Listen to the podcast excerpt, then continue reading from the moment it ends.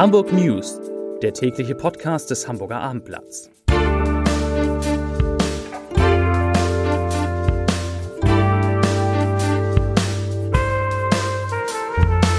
Herzlich willkommen. Mein Name ist Lars Heider und heute geht es um die Urteile in einem Prozess, der in Hamburg für viel Aufsehen gesorgt hat. Weitere Themen, es gibt Neuigkeiten für alle, die überlegen, sich eine Eigentumswohnung in Hamburg zu kaufen. Beim Ernst-Deutsch-Theater hat die Intendantin ihre Nachfolger gefunden. Es sind zwei und die lange Reihe in St. Georg wird grün. Dazu gleich mehr. Zunächst aber wie immer die Top 3, die drei meistgelesenen Themen und Texte auf abendblatt.de.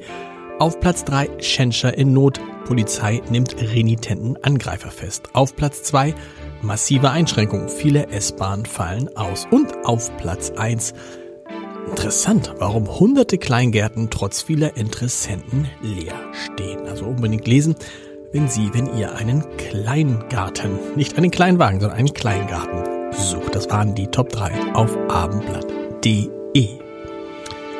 Es wirkte wie der Plot aus einem Fernsehkrimi. Eine Frau will einen Auftragskiller anheuern, um ihren früheren Partner umbringen zu lassen. Dafür sucht sie im Darknet nach ruchlosen Tätern, die gegen Bezahlung töten. Die Hamburger Ärztin Lena V. Der Name ist geändert, hat nach Überzeugung des Gerichts, das heute ein Urteil sprach, genau ein solches Verbrechen in Auftrag geben wollen. Ihr ehemaliger Lebensgefährte sollte sterben. Jetzt soll die 49 Jahre alte Medizinerin für diese Tat ins Gefängnis. Fünfeinhalb Jahre Freiheitsstrafe Wegen versuchter Anstiftung zum Mord lautete heute das Urteil. Gegen ihren Ehemann, den Unternehmer Timo V., der sich gemeinsam mit ihr in dem Prozess verantworten musste, verhängte die Kammer fünf Jahre und drei Monate Haft. Die Staatsanwaltschaft hatte für Lena V. sieben Jahre und zehn Monate beantragt, für Timo V. sechs Jahre und acht Monate. Das Gericht blieb also unter diesem Strafmaß. Sollte Hamburgs Bürgermeister Peter Schenscher das Ziel eines Angriffs werden, bei einer Veranstaltung der Hamburger SPD in Lohbrügge hat die Polizei am Montagabend einen älteren Mann festgenommen. Der 69-Jährige sei sehr aufgebracht gewesen und plötzlich auf die Bühne gekommen, wo Peter Schenscher sprach. Er sei wild gestikulierend auf den Bürgermeister zugegangen. Das sagte ein Polizeisprecher heute. Peter Schenschers Personenschützer hätten den Mann von der Bühne geschoben. Polizisten nahmen den 69-Jährigen dann fest. Dabei habe er sich gewehrt und getreten.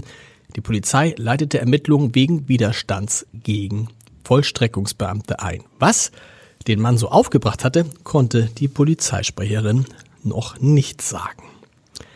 Das klingt jetzt gleich nach einer schlechten Nachricht für Immobilienkäufer. Der Preisrückgang für Eigentumswohnungen aus dem Bestand in Hamburg ist offenbar gestoppt. Zu diesem Ergebnis kommt auf jeden Fall für das erste Quartal des Jahres 2023 das Immobilienportal Immowelt in einer neuen Untersuchung. Demnach stagniert der durchschnittliche Quadratmeterpreis für Eigentumswohnungen aus dem Bestand bei 6.404 Euro.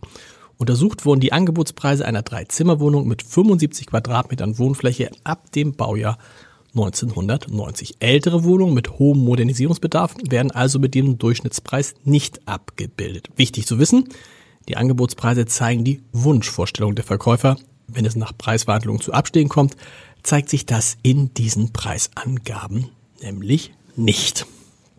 Spannende Neuigkeiten hatte heute auch das Ernst-Deutsch-Theater zu verkünden. Intendantin Isabella Wertes-Schütter hat ihre Nachfolge geregelt. Ab der Spielzeit 2025-26 übernimmt eine Doppelspitze das Hamburger Traditionstheater. Die künstlerische Leitung teilen sich ab der 74. Spielzeit die Regisseurin sowie aktuelle Co- Schauspieldirektorin am Theater für Niedersachsen Ayla Jegina und der Schauspieler, Musiker und Regisseur Daniel Schütter, der Sohn von Isabella Wertes Schütter. Zur Direktion des Theaters gehört weiterhin Jens-Peter Löwendorf als kaufmännischer Geschäftsführer.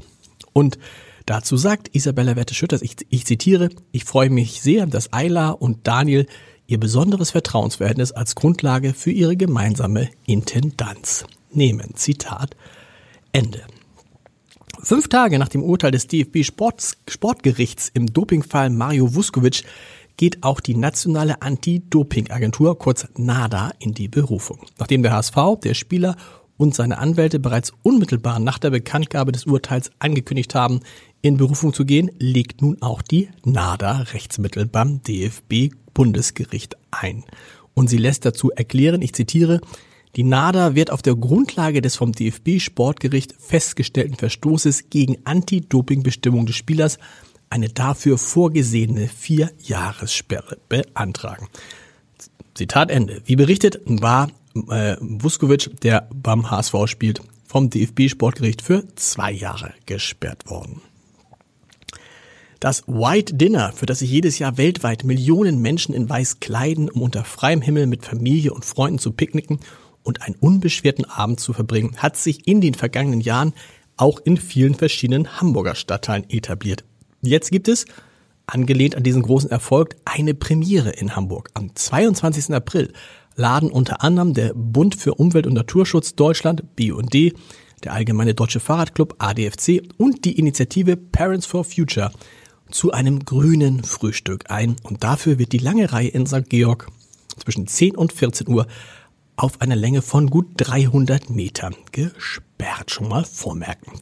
Zum Podcast-Tipp des Tages. Ihr Buch steht seit Wochen auf der Spiegel-Besserliste und das liegt nicht nur daran, dass Dorothee Röhrig über eine besondere Familie schreibt. In Du wirst noch an mich denken geht es um die Donanis, um Vater Hans und Mutter Christine, die als Widerstandskämpfer gegen Adolf Hitler Geschichte schrieben, um Hamburgs Altbürgermeister Klaus und den berühmten Dirigenten Christoph, ihre Söhne. Und es geht zum ersten Mal um deren relativ unbekannte Schwester Barbara, Dorothee Röhrigs Mutter. In unserer Reihe Entscheider treffen Heider, schöne Reihe, spricht die Autorin und Journalistin über ihr Buch, das das Porträt einer Generation geworden ist, über ein Mutter-Tochter-Verhältnis, in dem sich viele Menschen wiederfinden werden und über das besondere Verhältnis der drei Geschwister. Zu hören ist das Ganze unter www.abendblatt.de slash Entscheider.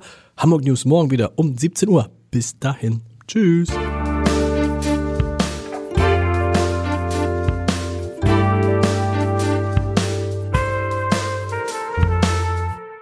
Weitere Podcasts vom Hamburger Abendblatt finden Sie auf abendblatt.de slash podcast.